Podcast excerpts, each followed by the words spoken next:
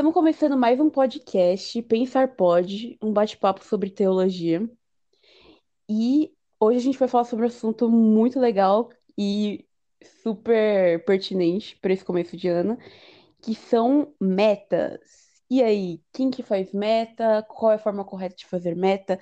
Como fazer metas depois de um ano como 2020? Então é sobre isso que a gente vai falar. Oi, eu sou o Anderson eu acho que a gente tem que ter uma meta, bater a meta e dobrar a meta. Fala galera, aqui é o Henrique e sonhar ainda é possível. Olha. E meu nome é Nicole e se Deus quiser, eu farei isso ou aquilo.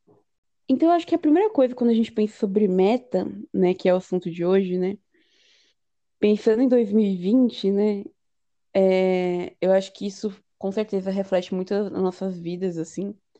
Eu tenho certeza que um monte de gente fez vários planos para 2020, talvez planos até bestas, assim, que pareciam super normais, assim, como, por exemplo, sei lá, eu vou visitar museus, eu vou visitar mais São Paulo em lugares diferentes, coisas que pareciam tão simples, mas que na prática, na hora do vamos ver, não foram possíveis, né? Com certeza 2020 foi um ano de frustrações para muita gente. Então, em 2021 agora, como a gente pode pensar sobre isso, né? Então, antes de mais nada, eu queria saber dos meus amigos aí, se você costuma fazer metas e como é que você vê essa questão de fazer metas, né? Então, tem tantas partes positivas quanto negativas, né, de da gente fazer metas, enfim, aquelas listinhas e tal. Então, eu queria saber de vocês, como é que vocês lidam com isso. Olha, eu, eu costumo fazer, eu acho muito bom isso, principalmente quando é, a gente quer chegar num alvo, né? Ou a gente quer conquistar algo, ou a gente quer alguma coisa. E até mesmo por trabalhar na área de TI, não tem como não fazer meta. A gente tem, sempre está trabalhando com é, aplicações, alguma coisa relacionada, né? E hoje nós temos muitos aplicativos de celular, é, sites que nos ajudam. Então, gostaria de falar um pouquinho sobre a tecnologia, o que ela pode proporcionar para auxiliar nisso. E também contar um pouco da experiência de, de metas que eu já tive no passado que eram teoricamente apenas desejos e por algum motivo não puderam ser concluídos, ou por não ter planejado, ou por ter feito um mau planejamento, enfim. Ou até mesmo é, pela questão de não ter se adequado aí com a vontade de Deus. É muito interessante a frase que a Nicole começou o podcast. Se Deus permitir, faremos isso ou aquilo. E falando um pouco sobre essas experiências anteriores, por exemplo, quando eu fui casar, eu sentei com a minha esposa e nós somos filhos de famílias comuns, nós não nascemos em berço de ouro, então a gente sonhou em ter uma festa, sonhou em ter ah, ali uma viagem, né? E a gente planejou esse casamento. E só que a gente não tinha tanta grana assim para fazer isso. Então a gente começou a usar uma coisa que eu usava na empresa, que é um quadro chamado Kanban. Então isso para os ouvintes interessados podem até pesquisar. É, começou com a história lá da Toyota, que é uma fabricante japonesa de automóveis, e nesse quadro Kanban é, é possível adicionar nesse quadro quatro colunas ou mais com post-its, e aí foi que entrou a época, a moda dos post-its, né? Quem trabalha com projetos, que entra lá os itens a fazer, os itens que estão em progresso, os itens pendentes e os itens concluídos. Isso aqui ajudou muito a, a produção lá da, da empresa, a Toyota, a produção em série, a resolver muitos problemas. Isso eu peguei e falei, meu, vou usar um negócio que eu estou usando na empresa e vou fazer no meu casamento. Aí eu e minha esposa, a gente pegou uma cartolina, né? Eu lembro disso, acho que foi lá no ano de 2017. E a gente fez lá quatro colunas, a fazer, fazendo, pendente e concluído. E a gente começou no post-it lá o que, que tinha que fazer, né? Mas antes disso, eu lembro que a gente até orava, né, sobre, sobre o que a gente desejava, o que a gente estava planejando junto. É, e a gente começava a orar sobre isso. E depois nessa cartolina a gente começou a colocar nesse, nessas colunas os post Então, por exemplo, primeira coluna, a fazer. Então, ah, tem que decidir o local. Então a gente colocava lá, local do casamento. Beleza, colocamos lá no fazer.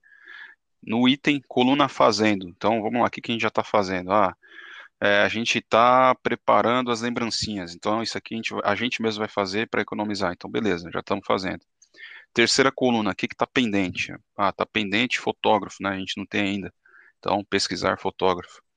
E aí o último, concluído. Então, sei lá, o que, que a gente já concluiu? Compra da aliança, por exemplo. Então a gente foi lá e já colocou isso. Então, para isso aqui ajudou muito esse tipo de quadro Kanban, porque você consegue ter algo ali visível e a gente deixou no quarto, no quarto dela. Né? E não fica aquele negócio, ah, eu fiz uns planos aqui, mas ficou no papel, passou o ano e esqueci. Não, então é, as metas são muito importantes porque elas nos ajudam a saber que por mais que eu ainda não tenha uh, as condições, ou por mais que eu ainda não tenha tudo que eu preciso para chegar no objetivo, eu sei que eu estou no caminho, eu sei que eu posso chegar lá. E isso foi muito bom porque a gente conseguiu, graças a Deus, realizar né, a festa de casamento, conseguimos também viajar, mas é, tudo com a permissão de Deus aí também. Não estamos esbanjando igual o Anderson e a Nicole, mas a gente conseguiu aí fechar isso daí. Ah, tá. Legal, Nossa, cara. Fiquei... Profissional, né, gente? Meu é, Deus, tô chocada. É outro nível, né? Eu acho que acabou é. o, o, podcast. Nicole, vamos. É isso aí, vamos gente. Vamos falar de outra coisa. Valeu, Hoje obrigado, foi uma galera. áudio aula. Mas, enfim, eu achei legal isso que você falou, porque às vezes quando a gente vai fazer metas, né? As pessoas não pensam em meta, né? A pessoa pensa às vezes em, tipo, o que eu quero, no sentido de, tipo, um sonho vago, assim, né? Tipo, sei lá, eu quero uma Ferrari, né? Tipo, pá, né? E é legal essa forma de pensar, porque você pensa no processo, né? Então isso é uma coisa que é bem legal da gente pensar. É uma coisa mais pé no chão, no sentido de que, por mais que o, o resultado final seja algo que pode ser realmente um sonho, né? Mas a forma de você executar isso é uma forma prática, né? uma forma pé no chão, uma forma que você sabe que eu vou precisar passar tal etapas para chegar em tal lugar, né? Então isso é legal. Agora eu acho que o perigo é a pessoa fazer uma listinha todo ano, aquela coisa, né? Clássica, né? A listinha todo ano lá, que tem um monte de coisa que não sai do papel, por quê? Porque é um sonho vago, né? E eu acho que isso também, nesse quesito, eu acho que entra essa questão da, de você idealizar demais o seu ano, é, de você, tipo, sei lá, de repente você buscar uma perfeição que não existe, entendeu? Tipo, todo ano você quer mudar tudo na sua vida e, tipo, de uma forma sem pensar nessas etapas, sem levar Deus em consideração também. De repente você pode estar colocando na sua lista coisas muito egoístas também, não pensando em uma família, tipo, sei lá, nos outros na sua vida, sei lá. Pode ser coisas egoístas também, né? Mas eu acho que o principal, assim, que eu acho que é o pior mesmo, é essa questão da idealização mesmo, porque parece assim, que você só coloca o, o top lá, o que você quer chegar e não pensa, não planeja, né, o caminho. E também corre o risco também de rolar uma presunção do tipo, não, eu vou fazer, eu vou acontecer, vai, vai dar tudo certo, né? Tipo, sei lá, por exemplo, 2020, eu coloquei assim, por exemplo, né? Que eu queria empreender, por exemplo, né? Aí, beleza, realmente eu empreendi em 2020, né? Até porque, né? Oi, né? Pandemia, né? Mas, assim, não foi do jeito que eu imaginava, porque o jeito que eu imaginava era muito mais bonitinho, entendeu? Tipo assim, teve meses lá que, tipo assim, basicamente eu não pude fazer nada, entendeu? E aí eu fiquei tipo, meu, entendeu? A minha vontade foi totalmente frustrada, entendeu? Então, como é que você enxerga essa questão da meta, entendeu? Então, eu acho que é interessante pensar dessa forma também. Mas eu gostei muito do, da aulinha aí que o Henrique passou pra gente, né? Aula, tipo assim, né? Cinco minutos de aula aí pra gente. É, tem até um site legais, eu até esqueci o nome agora, mas tem um site muito legal que que é bem essa pegada aí de processo. Você vai arrastando é uma atividade de um pedaço para o outro, assim. Uhum. Isso é o Trello, obrigada. Você vai arrastando as suas obrigações, uma... não é nem questão de meta, né? É coisa pro dia a dia mesmo, assim, tipo, dá para você usar no dia a dia para suas tarefas, né? Você vai arrastando de um, tipo, preciso fazer para estou fazendo para, enfim, né, várias partes do processo. E você pode criar o que que é isso. Então, por exemplo, eu sou designer, por exemplo. Então, se eu for fazer coisas impressas, por exemplo, eu posso colocar que eu preciso fazer aquilo, né? Aquela atividade. Aí eu posso colocar, por exemplo, a parte de, uh, por exemplo, criar, né? A parte da arte e colocar a parte de mandar para impressão e de, por exemplo, lá, enviar para o cliente, entendeu? Coisas do tipo. Então é bem legal, porque eu posso personalizar, né? E é uma coisa, bem essa coisa de meta no sentido de prático, que você coloca o percurso que você vai percorrer, né? Não é só um negócio do nada, assim, tipo, fazer tal coisa, tipo, generalizado, assim, né? Então é bem legal essa coisa aí. Mas, enfim, queria saber do Anderson o que, que ele pensa, como é que ele faz. Gente, eu sou uma pessoa muito, mas muito desorganizada. Eu não sou, eu não sou o Henrique. Eu olho pro Henrique e falo, cara, quando Ah, eu ok. crescer, Eu também não ser sou igualzinho a ele. perfeccionista assim, não. Eu também. Por- porque, não, assim, é, eu vejo você e a Nicole, né? Eles são, para contextualizar aqui para gente, eles são os líderes, né, da sala. Então, a gente pensa em fazer algo já está pronto, né? E assim, e com excelência. Então, acho que esse, esse tempo, Pera, essa rapidinho. organização Eu deles só queria repassa. falar uma coisa. Hum. Fala líderes da sala, né? Nossa. Gente, é representante. Entendeu? Eles É são os, os aquele- líderes representantes da sala, cara. Eles É são é o- mega zica. Essa é a É o fala. boyzinho que, que faz Somos a, peão. a- A gente, passa a nós mensagem, somos os sabe? peões Tipo, lá da, da sala. É, exatamente. Na Mas, verdade, se fosse o xadrez, seria o rei e a rainha. Mas tudo bem.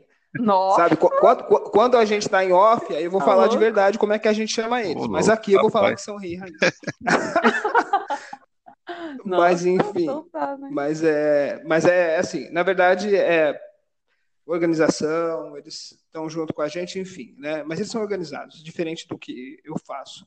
É, eu trabalho com metas. Já trabalhei mais quando tinha, eu tive loja durante um tempo, trabalhava com livros, então é, eu era um pouco mais organizado do que eu sou hoje. O que, que eu faço hoje? Hoje eu trabalho com marcenaria, eu trabalho com os livros na internet e eu trabalho numa creche, né, na creche Esperança da Missão Sena.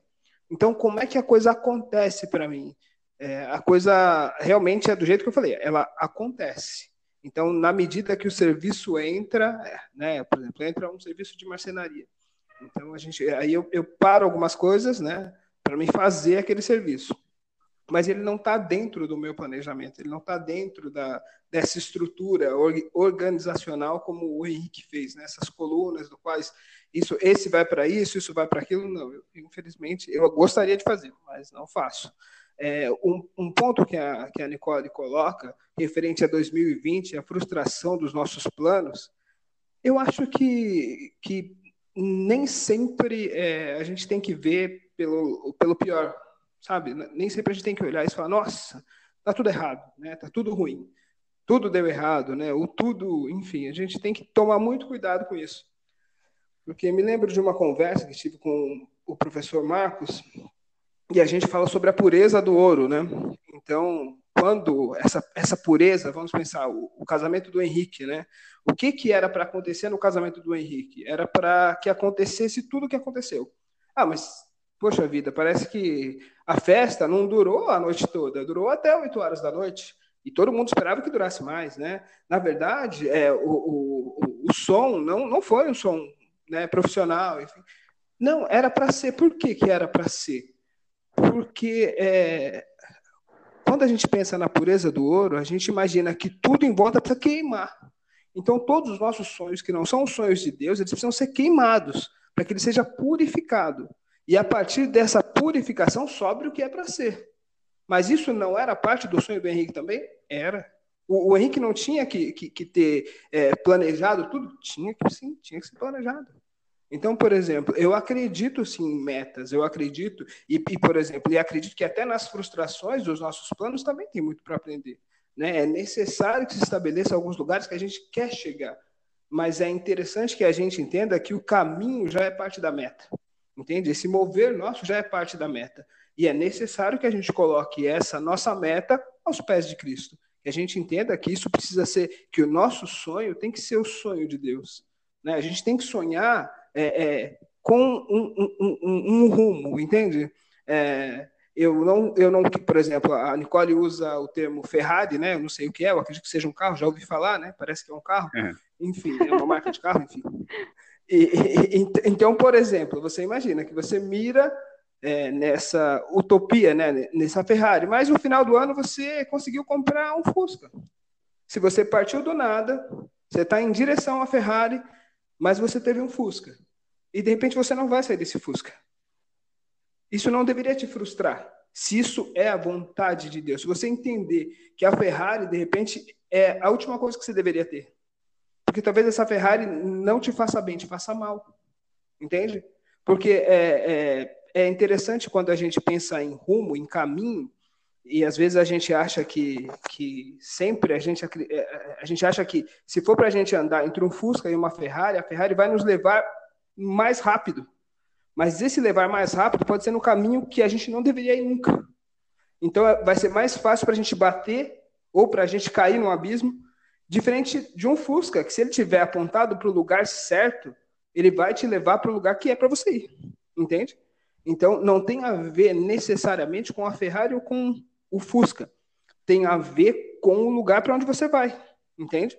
Então é, é, é, importante a gente pensar nessas nossas metas. O que que a gente não atingiu? Por que, que a gente não atingiu? Entende? E aí eu, eu faço essa, essa, essa ideia, não sei se ficou clara, com a purificação dos sonhos, né?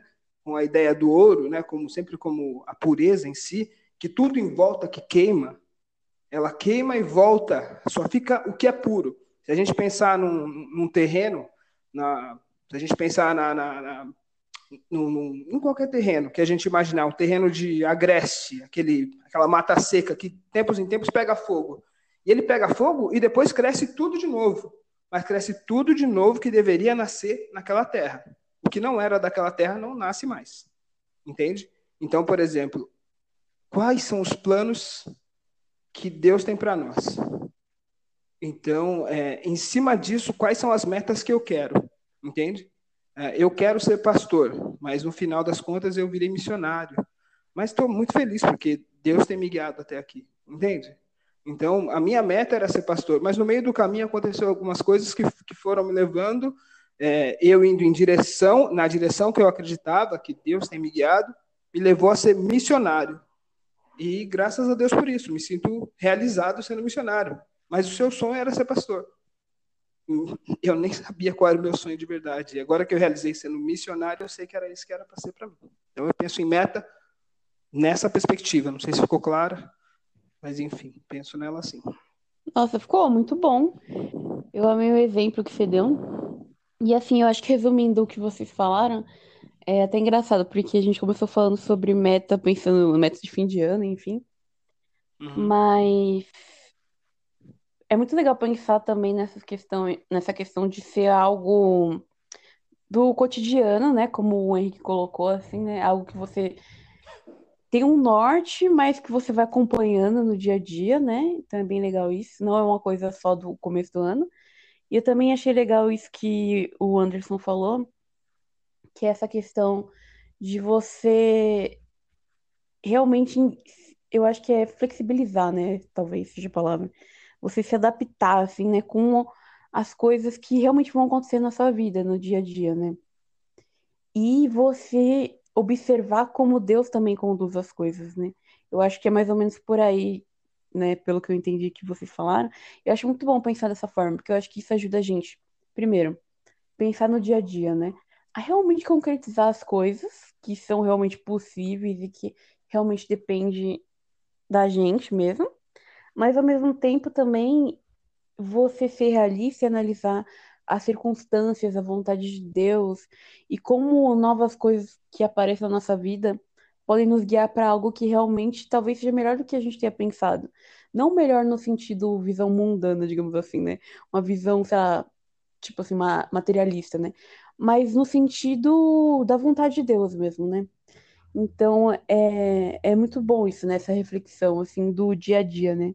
Eu acho bem legal esse contraste, né? Entre um dia do ano que você vai preparar metas, entendeu? E por que que muitas vezes elas não se concretizam, né? Para quem tem o costume de fazer meta, aquela listinha assim, né? Porque muitas vezes você só coloca um negócio lá e vai viver sua vida e não olha para aquilo mais, né? Agora, se for algo que você realmente é, tá acompanhando, tal, você vai ter esse processo que o Henrique e o Anderson comentou, o processo de buscar concretizar no dia a dia e o processo de ir adaptando e analisando diante daquilo, diante da realidade, qual que é realmente a vontade de Deus, né? Então, muito bom.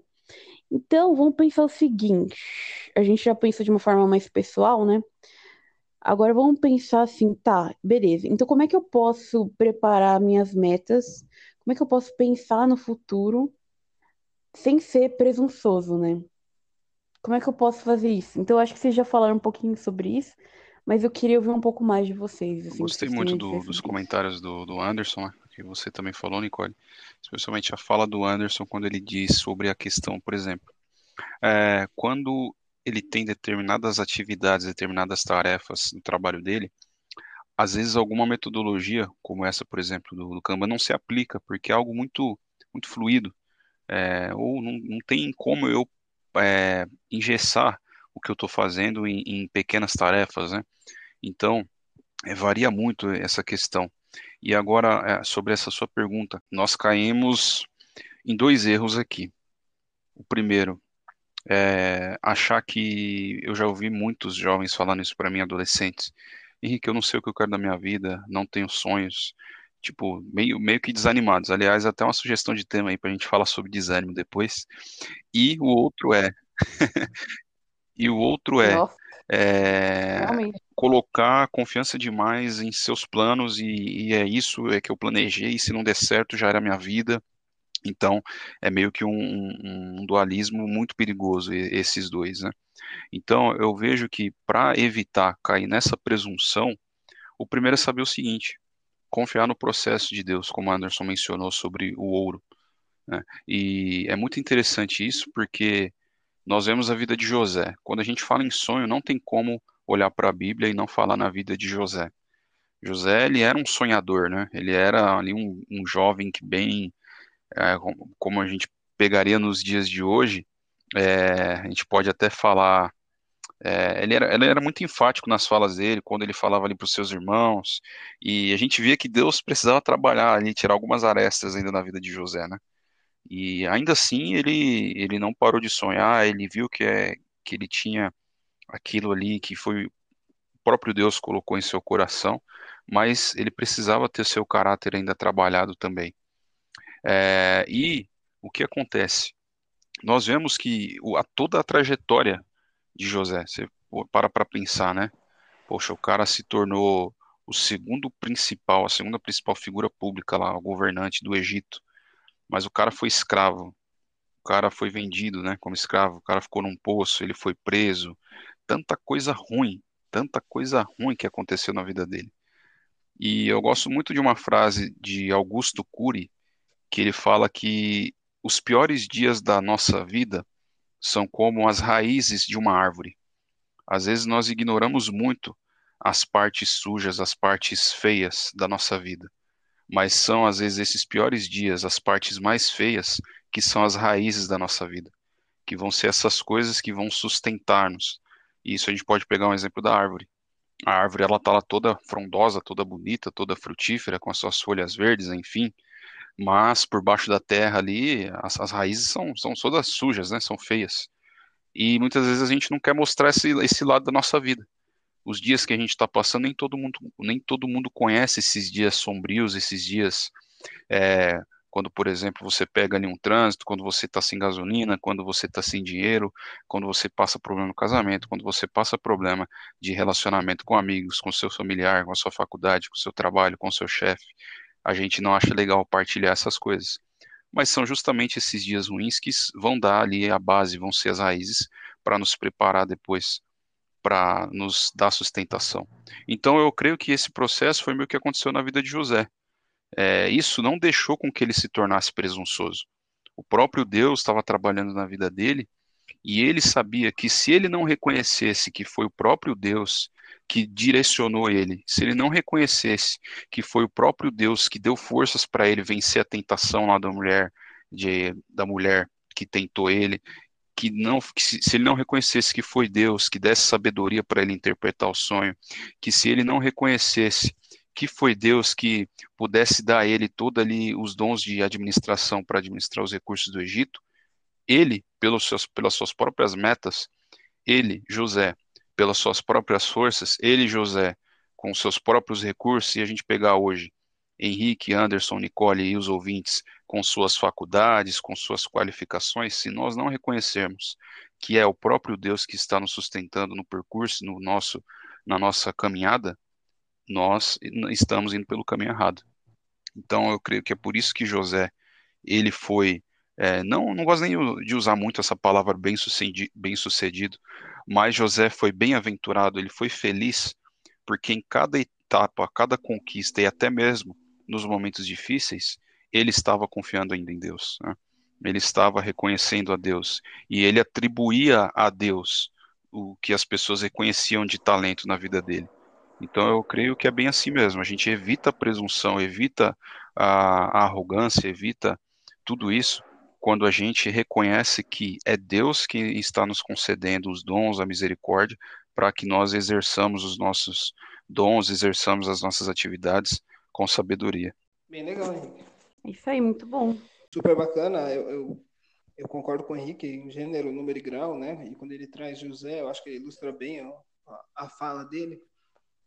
E quando eu falo sobre as nossas metas e as nossas frustrações dentro das nossas metas, eu penso um pouco na, na história de Jó. Mas eu não queria trazer ele para esse podcast, eu queria trazer Paulo, né, para a gente poder ter, para a gente poder imaginar quais eram, quais eram os planos de Paulo, quais eram as metas de Paulo quando ele começa. O que, que Paulo pensava quando Paulo estava com as roupas de Estevão ali, entende? nessa discussão. Ele olhou toda a discussão, toda a conversa de Estevão com os sacerdotes. Depois, é, todas as roupas de Estevão foram seguradas por Paulo e ele enxerga aquele martírio, né? E no meio daquele martírio, o Estevão não não arreda o pé do pensamento dele de um Deus que aos olhos de Paulo era uma seita, era algo é, que não fazia muito sentido para um pensamento é, grego, um pensamento um pensamento romano, né? É, dentro de uma filosofia grega, dentro de um, de um estudo da Torá, dentro de alguém que estudou com Gamaliel, um dos maiores mestres da época. Então, ele, com todo o seu estudo, ele tinha coisas importantes e coisas muito grandes a serem feitas. E se a gente tentar contextualizar para aquela época, acho que a coisa mais importante era proteger a religião dele, proteger o seu povo, né? proteger o seu povo dessas misturas, então, a, a, a, meta dele naquele momento era absoluta e era assertiva. Até ele encontrar o Senhor dele. E foi isso que ele, que ele encontrou. Ele encontra o Senhor dele, mesmo com, com os olhos. É... e a partir dali, ele, ele cria metas novamente. A meta dele é de poder pregar, porque agora ele tinha entendido porque agora ele era, ele usa todo o conhecimento dele para fazer o que ele tinha que fazer, né? E aí ele vai para Jerusalém e ele tenta pregar e as pessoas, e ele tem que fugir, né? É, ele tem que ser, ele tem uma passagem agora, eu não lembro se é Jerusalém, eu acho que não é que, que ele desce pela corda e tal e ele tem que fugir. Mas poxa, parecia que era isso que ele tinha que fazer, ele tinha que pregar. E Deus fala para ele não, cara. Dá uma segurada aí vai descansar, relaxa. E 11 anos depois, pensa bem nisso. 11 anos depois, Barnabé vai atrás dele. O que, que, é isso? Como? Um cara, quais, qual era a meta de vida desse cara? O que, que ele sonhava? O que, que ele queria fazer? Quanto de bagagem ele tinha? E não foi do jeito que ele queria. Então, é, é, é um pouco, respondendo um pouco da sua pergunta, dentro dessa, dessa, dessa, dessa explanação, é que é, não pode ser confiado no próprio braço, como o próprio Henrique disse.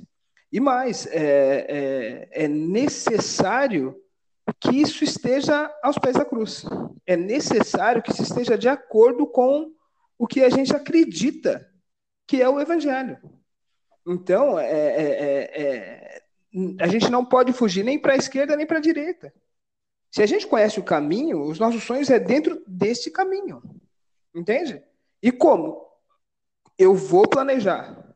Entende? Eu vou, eu vou, eu vou tentar é, construir esse prédio que eu quero. Mas às vezes a gente acredita que o prédio começa a partir do primeiro andar. e a gente desconsidera que o que a gente não enxerga no prédio é o que é mais importante nele, que é a sua fundação. E a gente também não tem a ideia de quando a gente olha um prédio, a gente pode imaginar que quase tudo que a gente tem para cima, a gente tem para baixo. Então, é necessário que a gente faça plano, sim. É necessário que a gente se especialize, é necessário que a gente. É, se, é, se o seu plano exige que você estude, estude. Se o seu plano exige que você tenha é, doutorado, mestrado, tenha. Agora, se o seu plano não exige que você tenha um mestrado, não tenha. Entende? Não tenha um mestrado. Não tenha um doutorado. Entende? Então, é, é, é necessário que a gente é, conheça etapa por etapa, e eu acho que mais uma coisa que eu acho que é importante é comemorar a cada etapa. Aí eu vou voltar para o que o Henrique estava falando lá é, sobre as tabelas. Estou fazendo as tabelas. Então, por exemplo, a gente já tem as lembrancinhas. Puxa, que legal, mano, que bom, né? É uma coisa que a gente não vai se preocupar mais. Que bom, obrigado, Senhor. Então, por exemplo, a gente precisa trazer à memória as coisas boas, né? Com memória, comemoração. Então, para a gente pensar nisso, a gente precisa pensar, a gente precisa trazer isso aqui. Poxa vida, olha só, é, para mim faltam três anos e meio de faculdade. Então é um sonho que para mim já tem parte dele realizado. Obrigado, Senhor. Já assim, para mim entregar o último trabalho, né, desse semestre foi algo a ser comemorado. Poxa, mas você nem nem começou ainda? Não, eu já comecei. Entende? Tá longe de acabar, mas eu já comecei, né? Fazer esse podcast, glória a Deus. Entende? Então é, é, é, é, é agradecer, entender por que, que a gente está fazendo isso, né? E a gente está fazendo isso num caminho, entende? E dentro desse caminho, dentro de, desse caminho que é que é o próprio Cristo, que é o reino de Deus, a gente faz o que é melhor, mas a gente faz o que Ele quer que a gente faça dentro desse caminho. A gente sonha, sonha. A gente planeja, planeja. Mas a gente precisa entender que nem sempre é no nosso tempo e que nem sempre vai acontecer do jeito que a gente quer. Né? Então a gente tem que ter sempre esse espaço. A gente vai fazer o, o nosso melhor. Para nós é a excelência. A gente vai dar sempre o melhor de nós. Mas a gente vai dar sempre espaço para que o Espírito fale conosco e que ele mova ao jeito que ele quiser, como ele quiser e na hora que ele quiser. Eu acho que isso é importante para nós. A gente não pode pensar que é, uma faculdade, um mestrado, um doutorado não vai fazer de nós é, seres diferentes daquela tiazinha que não sabe ler nem escrever lá no confim do, do, do, do sertão, do qual às vezes você vai sentar com ela e conversar e ela vai partilhar coisas que você nem imagina. Como ela vê Deus, que momento ela vê Deus, como o milagre acontece na vida dela, né? Como é que ela, ela tinha certeza que viria alguém para conversar com ela. Então, essas experiências têm que ser tão valiosas quanto um mestrado ou um doutorado, ou até mais, né? Esse contato, né? Porque Jesus já dizia, né? que vocês já conhecem os sinais, mas às vezes a gente não quer ver o óbvio. Né? Então vocês sabem quando é tempo de plantar, quando é tempo de colher, vocês sabem quando o tempo fecha, vai chover. Mas vocês, o que, que vocês querem saber? Vocês querem saber quando eu vou voltar? Vocês querem saber quem é o seu próximo? E isso está na cara, mas a gente não quer ver. Então, por exemplo, os nossos planos têm que estar dentro dessa lógica do reino. Eu acho que é, as nossas metas têm que estar dentro dessas lógicas, né? E a gente sempre pensar na, na fundação, nesse suportar-vos uns aos outros, esse suporte que é dado, né?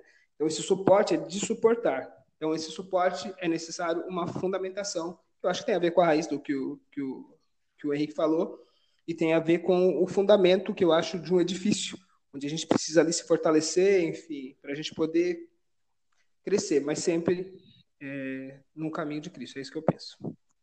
É, eu achei legal que vocês deram esses exemplos de vida desses homens de Deus que a gente pode ver na Bíblia, né?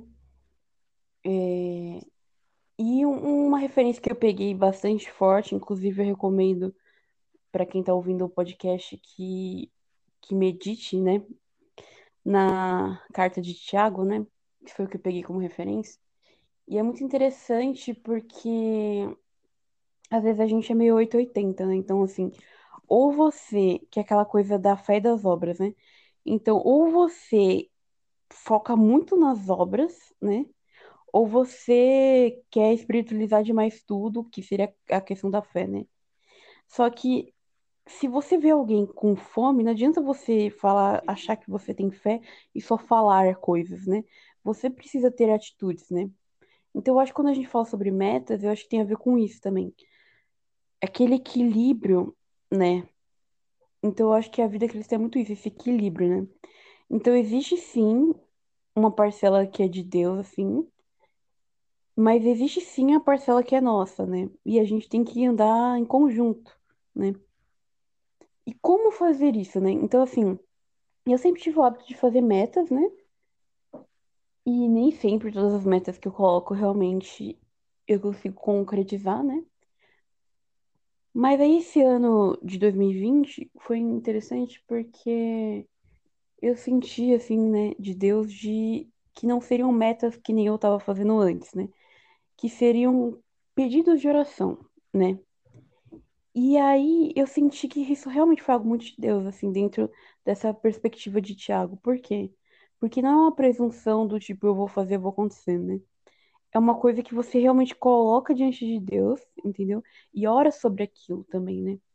E aí Deus ele vai te conduzindo de acordo com aquilo que realmente é vontade dele. Então, como eu comentei, tinham coisas que realmente, eu não só para mim, eu acho que para muita gente, que foram frustrações esse ano, que eram coisas que eu queria, mas que não aconteceram. Mas em compensação, eu ganhei outras coisas que eu não estava esperando, né? É... E teve coisas que eu pedi que aparentemente era uma coisa muito importante para Deus na minha vida, que ele frisou mais, entendeu? Então, por exemplo, eu lembro que eu coloquei. É, do nada me toquei que eu não tava dando muita atenção pra minha família, né? Porque, principalmente quando você é jovem e solteiro, você tem uma mania de, tipo, focar demais nas amizades, né? E ser, tipo, tá sempre fora de casa, né? Aquela coisa, né? E aí eu percebi que eu não tava dando muita atenção pra minha família. E aí foi uma das metas que eu coloquei. E eu tava orando sobre aquilo. E aparentemente isso era uma prioridade muito grande pra Deus, para Deus, né? E aí o que aconteceu? Caramba, se tem uma coisa que eu tive oportunidade esse ano foi de ficar próximo da minha família, entendeu? E não só eu, né? Muitas outras pessoas também. E graças a Deus por isso, aliás. E olha que interessante. Então, teve coisas que não aconteceram, ou que aconteceram de uma forma diferente do que eu imaginava, mas tiveram coisas que aconteceram de uma forma muito melhor do que eu poderia imaginar, entendeu? E que, no final das contas, até essa questão que foi muito ruim da pandemia, né? ajudou muita gente a repensar muitas coisas, propósitos de vida, etc. E olha só que coisa, né? Tipo, Deus, ele realmente pode usar essas coisas para o nosso bem, realmente, né? E se você é uma pessoa que fala demais que você vai fazer tal coisa, né? Também é aquela outra passagem de Tiago, né, que fala que a gente não deve falar assim, que eu vou fazer isso, vou fazer aquilo, mas se Deus permitir. E o que eu acho mais interessante dessa passagem é que fala assim: se Deus permitir, estaremos vivos e faremos tal coisa. Olha que interessante, né? E quando a gente é presunçoso, a gente já parte do pressuposto que a gente vai estar vivo, entendeu? Olha que doideira. E a gente não sabe, a gente não tem controle da nossa vida, entendeu? Quem tem controle das vidas é Deus, entendeu? Então, assim, a gente é duplamente prepotente, porque a gente é prepotente de achar, primeiro, que eu vou estar vivo com certeza. Segundo, que eu vou conseguir fazer exatamente o que eu quero, do jeito que eu quero. E quando você coloca essas metas da perspectiva de uma coisa mais piedosa, no sentido mais de orar por aquilo, você acaba sendo mais humilde e mais sensível para realmente reconhecer de que, pera, primeiramente, graças a Deus porque eu tô viva, né? Ainda mais um ano como 2020, né? Não só eu, como também, enfim, outras pessoas da minha família. E graças a Deus que eu consegui fazer isso, isso e aquilo, entendeu? Então é aquela coisa, não é simplesmente que nem, vamos supor, uma coisa simples, comer, por exemplo, você almoçar, entendeu? Tipo, você tá lá almoçando. E aí você não simplesmente, ah, eu vou comer. Não, você para e pensa. Graças a Deus, porque Deus, ele tem, sabe, me dado essa condição. Né? E pensar nos outros também que eu posso ajudar, né, claro. Então, com relação à faculdade, por exemplo, que nem você falou. Nossa, graças a Deus, entendeu? Que deu, né? Tipo, porque beleza, tava lá no meu objetivo, mas graças a Deus que realmente aconteceu isso, né? Apesar das dificuldades, né? Graças a Deus por isso, entendeu? Então, por exemplo, esse ano, nossa, cada vez que eu pagava um boleto, assim, era tipo, nossa, obrigada, Deus. entendeu? Então, assim, eu acho que tem a ver, na prática, talvez não faça tanta diferença. Quando eu falo na prática, eu quero dizer assim, para quem tá olhando de fora, entendeu? Talvez para quem tá olhando de fora, vamos supor, a pessoa vê o, o sei lá, visse o Henrique organizando o casamento dele. Talvez fosse só mais um casal organizando o casamento, entendeu? Mas quando você tem essa perspectiva correta, é algo que tá uma intenção correta do seu coração. Então você não tá confiando no seu próprio braço. Então, talvez isso até te ajude a conseguir mais coisas, entendeu? Não tô falando coisas materiais, mas assim, talvez realizar os seus sonhos mesmo, entendeu? Porque você não tá sendo é, presunçoso, você não tá sendo orgulhoso, você tá sendo humilde de realmente passar por esses processos, né? E talvez as pessoas de fora vão olhar e falar assim, é só uma pessoa organizada, entendeu? Só que, na verdade, tem uma, uma piedade, uma devoção, uma coisa que te coloca no seu lugarzinho de ser humano, porque você não é Deus. Então, quem tem o controle de tudo, quem é soberano, que é o Deus Todo-Poderoso, quem sabe do futuro realmente, o que realmente vai acontecer, é Deus. A gente não sabe. A gente não sabe nem se vai estar vivo, entendeu? Então, eu acho que uma forma equilibrada de enxergar as coisas, uma forma mais piedosa, sem tanta presunção, é justamente a gente se colocar no nosso lugar. Nós somos seres humanos apenas. Nós não somos Deus, né? E muitas vezes a gente se coloca como Deus, a gente quer ter tudo no nosso controle, né? Claro que isso varia um pouco de personalidade para personalidade, mas de uma forma geral a gente quer ter as coisas no nosso controle, quer que as coisas sejam feitas à nossa vontade. Mas a gente é só um ser humano. Tem, e é Deus que vai determinar realmente. Coisas, acho que só falar. que tem a nossa parte. Não sei se eu estou te cortando, enfim, só nem de raciocínio, mas eu, eu queria só é, pontuar duas Não, coisas. eu acho que uma coisa que você fala é sobre é, ressignificar, né? É dar significado às coisas.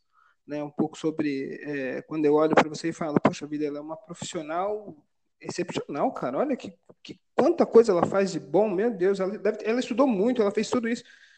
E aí cabe ao, ao, ao teólogo, aquele que enxerga um, um, pouco além, ou que tem as ferramentas para apresentar, para poder dar significado àquilo, é Sim, é, é claro que ela fez as escolhas dela, ela, te, ela, ela, ela alcançou as suas metas, mas ela não fez sozinha, entende? É, ela caminhou um caminho onde apontava o reino a cada etapa que ela passava. E toda etapa dela é um testemunho vivo de Deus na vida dela. Então, tudo que ela faz, ela faz em pró do reino. Mas aí eu olho e falo, poxa vida, mas ela é designer. Como assim? Em prol do reino? Sim, né? Porque é, por mais que ela faça, com a excelência que ela faz, é, é, é necessário que as pessoas entendam e vejam o Cristo nela através da profissão que ela faz. Né? E às vezes ela fala, poxa, mas ela nem é pastora. Como é que você está falando para mim que o, que ela faz é, significa que Deus está com ela? É, significa. Por quê? Porque essa excelência, esses sonhos que ela teve, são frutos de oração tanto dela quanto da mãe dela, como da comunidade dela. E ela não faz só isso com excelência, né? É necessário que você chegue um pouco mais perto, se aproxime, veja o que ela faz, veja como ela faz, né? E chegando mais perto e podendo olhar nos olhos dela, você vai conseguir enxergar Deus dentro da vida dela, né? Não só na igreja, não só de púlpito, não só é, é, no testemunho, mas no caminhar. Então, o, o, eu acho que para nós é, é, necessário que a gente entenda que nós, como teólogos, né, como a, aqueles a quem olham as escrituras e procuram exemplos, entender, entender a geografia, a história, a hermenêutica, é, é necessário que a gente coloque o pé no chão, né? ou melhor, que a gente coloque o joelho no chão e mostre aos outros que o que a gente faz é fruto desse joelho no chão. Né? Então, é, eu acho isso muito importante para nós. Essa, é, quando a gente fala de meta, né? quando a gente fala sobre como é que eu vou estruturar a minha vida, como é com, quem que eu vou casar, como eu vou casar, eu acho que é, é, é ou enfim, o que, que eu vou fazer da vida, né? O, o Henrique citou os jovens, né? Que é, eu acho que nem são só os jovens, né? Eu acho que isso, a gente passa por isso em vários tempos da nossa vida, Né? De tempos em tempos a gente precisa reorganizar, refazer, ressignificar muita coisa que a gente a gente já fez e de repente não serve mais e a gente precisa fazer de novo. Mas eu acho importante a gente entender isso aí, a gente saber que nós somos frutos né, dessa da, da ação de Deus, né? Que nós somos frutos do sonho de Deus e que para a gente poder estabelecer esse contato com Deus é necessário esse joelho no chão. Então, é, é, as nossas metas são sonhos nossos, mas a cada etapa que a gente vence são sonhos de Deus. Entende? A gente precisa colocar isso aí, isso em prática, esse nosso caminho. Ou então a gente vai achar que tudo é nosso. Cada título, cada diploma, é, cada estrelinha que a gente recebe, cada medalha, né? Então a gente precisa dar nome às coisas, né? Então eu acho que é de novo, a gente traz a memória, a gente comemora, mas a gente tem a certeza que a gente não conseguiria isso sozinho. Então é, é mais ou menos isso. Uhum. E eu achei legal isso que você falou, porque é justamente a oportunidade que a gente tem no começo do ano, é justamente parar para pensar não só o que eu quero, enfim, mas pensar no propósito, pensar nesse ressignificado, né, que você citou essa palavra. Então, acho que a gente pode converter, digamos assim, esse momento nisso, sabe? Um momento de reflexão, de voltar a pensar de uma forma geral no seu propósito, sabe? Tipo, não simplesmente viver a vida no piloto automático, entendeu? Então, a gente pode converter algo que poderia ser tão superficial, tanto no sentido de inútil, né? De se você não seguir aquilo, ignorar completamente, né? Quanto também no sentido de prepotência. Você pode converter aquilo em algo tão bom, entendeu? Tão útil, assim. Então, é bem legal essa reflexão nesse sentido, de você olhar aquilo com essa perspectiva, né? Eu acho que um exemplo que talvez ajude a gente a entender um pouco isso seja essa questão da vacina. Aí você fala, nossa, Nicole, mas o que, que tem a ver? Tem a ver que existe uma série de cientistas que estão, tipo assim, há anos, entendeu? pesquisando e pensando em formas melhores de fazer vacinas, entendeu? Uma forma meio que pré-pronta, assim, para agilizar mais as vacinas, né? Cara, olha que coisa. Os caras estavam já pensando nisso. Os caras já estavam planejando isso, entendeu? Eles já estavam pensando. Porque uma parte muito complicada, que talvez seja mais complicada, é a parte burocrática também, a parte financeira. Então os caras já estavam pensando em todas essas questões. E aí, quando chegou essa necessidade, que foi o coronavírus, de ter uma vacina, aí você falou, nossa, mas como é que pode ter feito uma vacina tão rápida? O que ajudou? Claro, por causa de toda essa comoção mundial, apareceu toda essa questão financeira, né, que ajudou pra caramba. Mas assim, os caras já tinham algo ali, entendeu? Algo atrás. E uma coisa que eu tenho visto muito é essa polarização no sentido de, tipo, ou a pessoa espiritualiza no sentido de que, não, é Deus que está no controle, esses homens aí, essa ciência, sei lá o quê, duvidando da ciência, né? Mas eu também vejo pessoas que colocam a ciência como uma religião. E aí elas olham para esse tipo de situação, por exemplo, e falam assim, nossa, uau, tá vendo? Tem que confiar na ciência, sei lá o quê. E no final das contas, quem foi que deu capacidade, quem que deu sopro de vida, quem que deu condição para que esses caras pudessem fazer isso, né? Foi Deus, entendeu?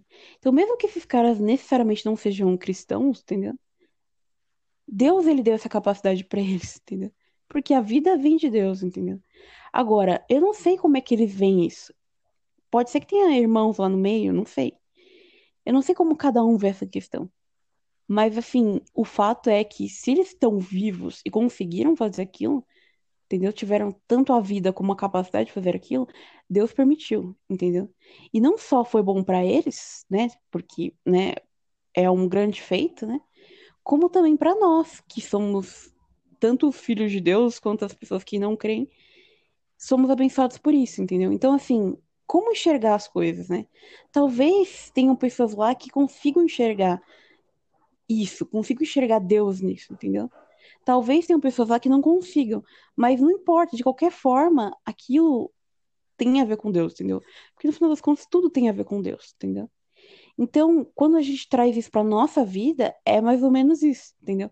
Por mais que a gente tenha capacidades, enfim, coisas específicas que Deus colocou, tipo, na minha vida, que Deus colocou na vida do Henrique e na sua vida, que são diferentes entre nós aqui, que têm habilidades diferentes, né? Porque, para quem não sabe, o Anderson é o cara, assim, do network, entendeu? O cara que fala com todo mundo e que, enfim.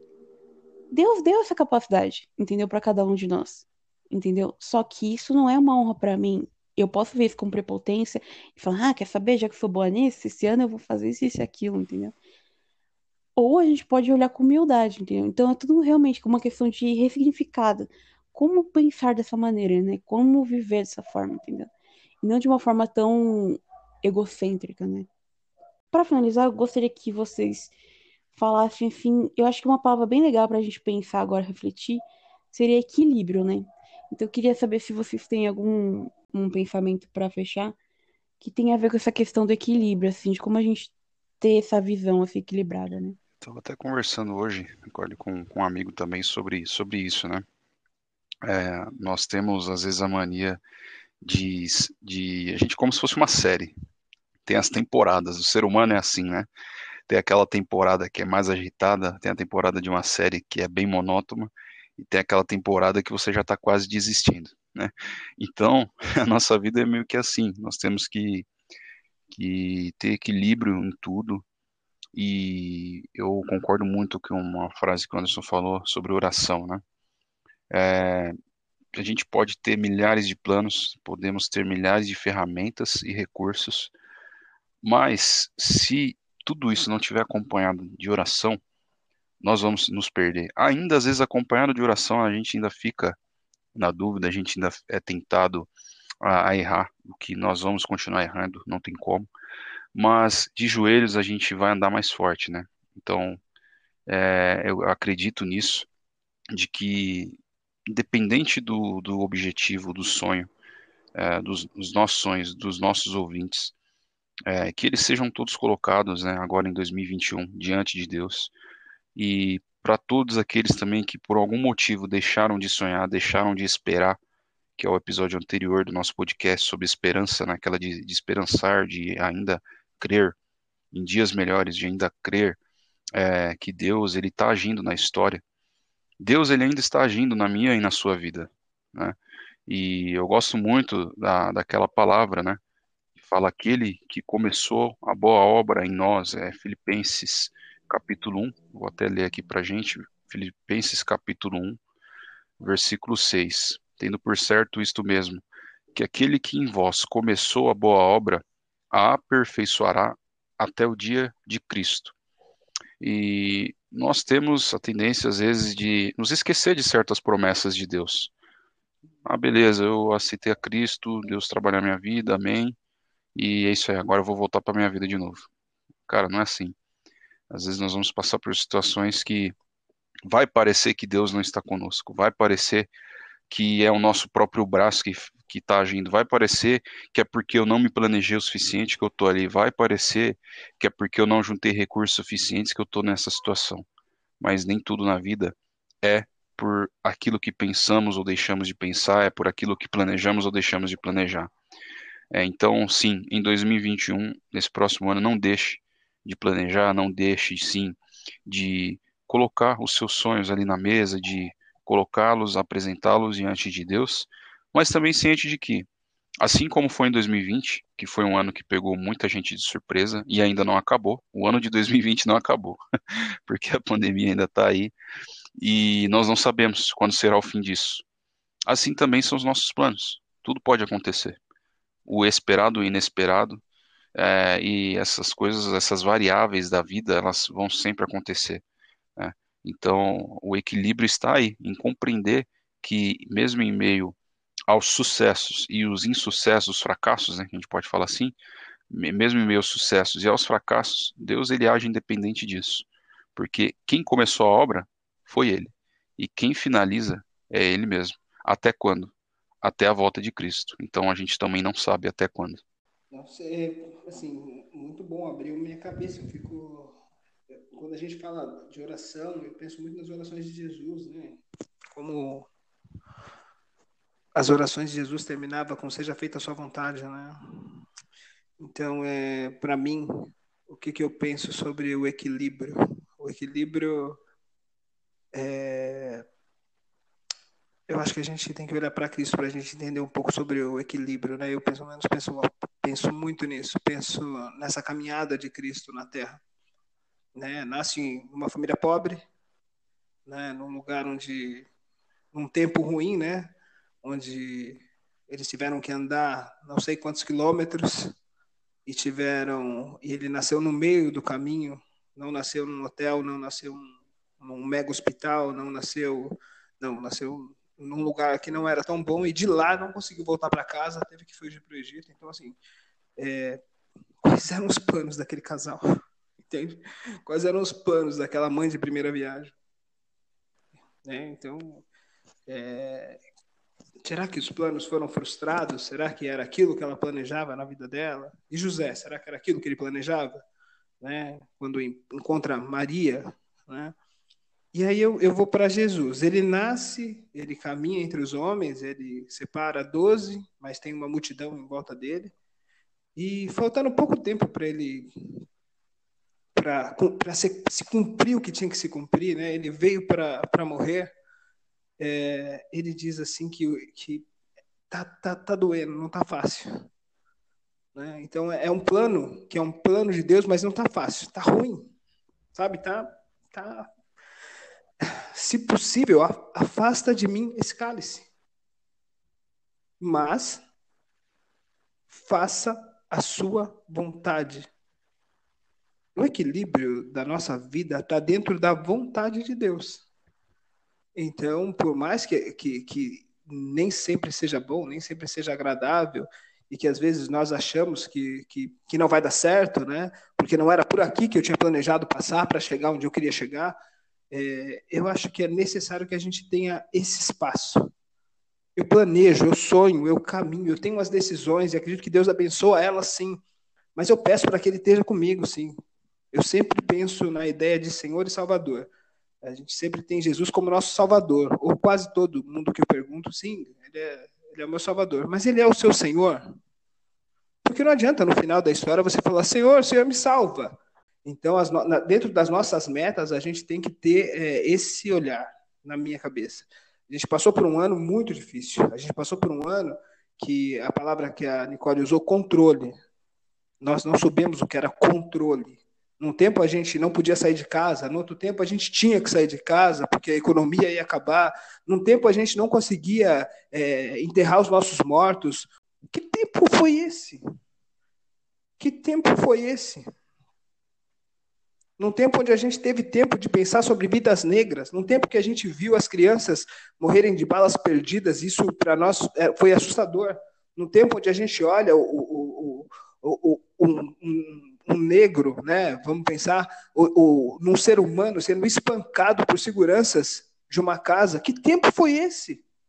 É um tempo de reflexão, onde a gente tem que pensar, Senhor, esses são as minhas metas. Senhor, não está fácil pelo caminho que o Senhor pediu para que eu fosse. Se possível, afaste esse cálice de mim, Senhor, mas que seja dentro da sua vontade. Então, o equilíbrio para mim está exatamente aí, dentro da vontade de Deus. E aí talvez a gente consiga entender essa vida plena que Jesus prometeu para nós. Ela é plena, ela é cheia, ela é completa, ela tem tudo: sofrimento, é, alegria, saudade, amor. Então, assim, é uma vida completa. Então, eu acho que é isso. A nossa meta é, tenha metas, façam metas. Vamos, vamos eu estou fazendo faculdade, essa é uma meta minha, era uma meta. E quando eu chegar lá, eu, eu quero ser pastor, essa é uma meta, mas será que eu vou ser? Daqui a alguns anos a gente vai estar tá fazendo podcast, a gente vai estar, tá, a gente vai falar, poxa, eu lembro que no começo você falou que você ia ser pastor e agora parece que não. Que seja feita a sua vontade. Essa é a minha oração. Obrigado, Senhor, por mais uma etapa. Né? Mas no final dessa caminhada, quando eu terminar a faculdade, aí a gente vai conversar de novo. Mas é por aí, Nicole. É assim que eu penso. Esse é o equilíbrio. Isso aí, gente, muito bom. É... Realmente eu vejo essa questão da oração como algo fundamental E tanto é que quando o Anderson tava falando aqui, impossível não lembrar do Pai Nosso, né? Então, seja feita a tua vontade, assim na terra como no céu, né? Então, seja feita a vontade de quem, né? A vontade de Deus, né? Então, que a gente realmente busque, né, entender, né? Busque compreender a vontade de Deus, né? Aliás, tem até um versículo em Efésios, se não me engano, que fala isso, né? É, não sejam insensatos, mas procurem compreender qual é a vontade de Deus, né? E que a gente não esqueça, né? Essa coisa da oração de orar sem cessar, né? Então, da mesma forma que você planeja e aquele planejamento, ele não fica restrito a um, simplesmente colocar uma coisa que eu quero no papel, é, significa acompanhar aquilo no dia a dia, a oração é a mesma coisa, né? Você não vai simplesmente colocar o, seu pedido de oração lá e, tipo, é isso aí. Você vai ter uma vida de oração, né? Uma vida de conversa com Deus que vai te mostrando o caminho, né? O nosso conselheiro, né? Ele vai nos ajudando a cada passo que a gente der e vai ser isso que o Anderson falou. A gente vai conseguir entender, né? O que tá acontecendo, né? Conseguir entender o porquê aconteceu daquela forma, não da outra. É, conseguir se adaptar, enfim, com um coração humilde, assim, né? E conseguir ser grato, né? Também com as coisas que acontecem, né? Então, eu acho que, para fechar, assim, a questão é bem. Façam metas, né? Realmente se planejem, realmente se organizem, mas com o coração realmente em Deus, com o coração de oração mesmo, né? Então, acho que é mais ou menos isso aí. Então é isso, gente. É, vamos finalizar agora. Eu desejo um feliz ano novo para todo mundo aí. Que 2021 seja um ano ano novo. muito bom. Melhor que esse, né, Nicole? Exatamente. Mas Amém. enfim, Mas né? que esteja dentro do coração de Se Deus, Deus né? quiser, 21. né? E que esse seja um ano também que a gente possa aproveitar para meditar mais na palavra de Deus também, né? Então façam planos de leitura bíblica. Fica a dica, né? E é isso aí, gente. Siga a gente no Instagram, arroba pensarpod, e acompanhe a gente aí com os próximos episódios.